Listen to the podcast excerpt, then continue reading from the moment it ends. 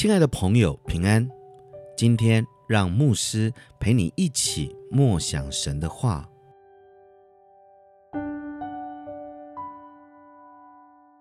约翰福音一章十六节，从他丰满的恩典里，我们都领受了，而且恩上加恩。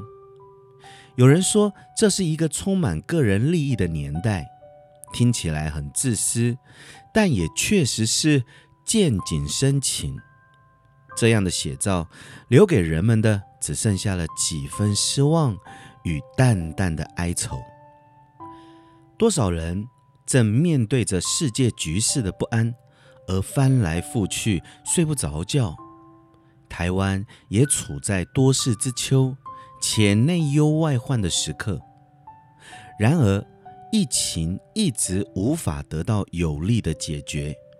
攻克病毒的核心，有效的医疗愿景。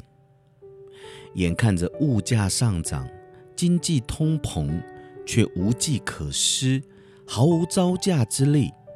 难道只能苟延残喘，忍辱负重的生存吗？或许此时此刻的你，也能够感同身受。无奈，也只能摸摸鼻子，告诉自己乐观的面对每一天。毕竟，我们若依靠自己的力量，实在有限，更是无法改变世界。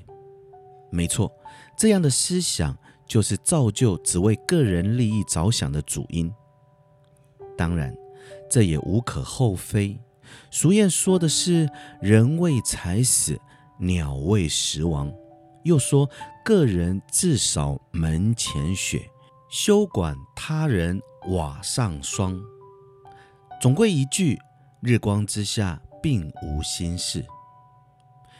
耶稣就是为着我们而降世为人的，他是神的儿子，他本来富足，却为我们成了贫穷，叫我们因他的贫穷可以成为富足。这样神圣的翻转。让我们不再忧虑与失望，不再缺乏与受伤。我们原是不配得着这样的富足，因为罪，让我们更加自私自利，内心腐败而贫穷。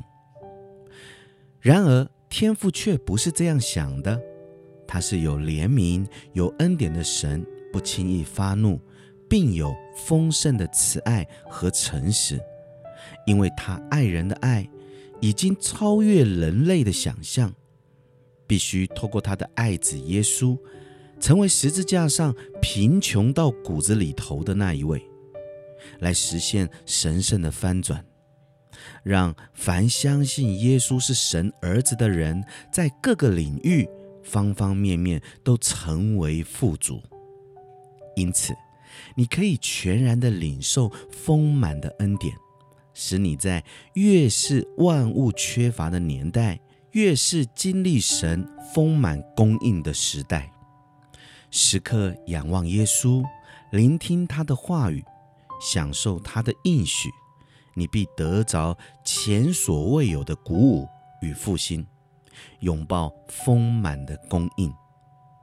让我们一起来祷告：主耶稣，感谢你在十字架上为我所做的。使原本贫穷的我成为各个领域都富足的我，这样神圣的翻转，让我明白天父的爱是何等伟大的爱。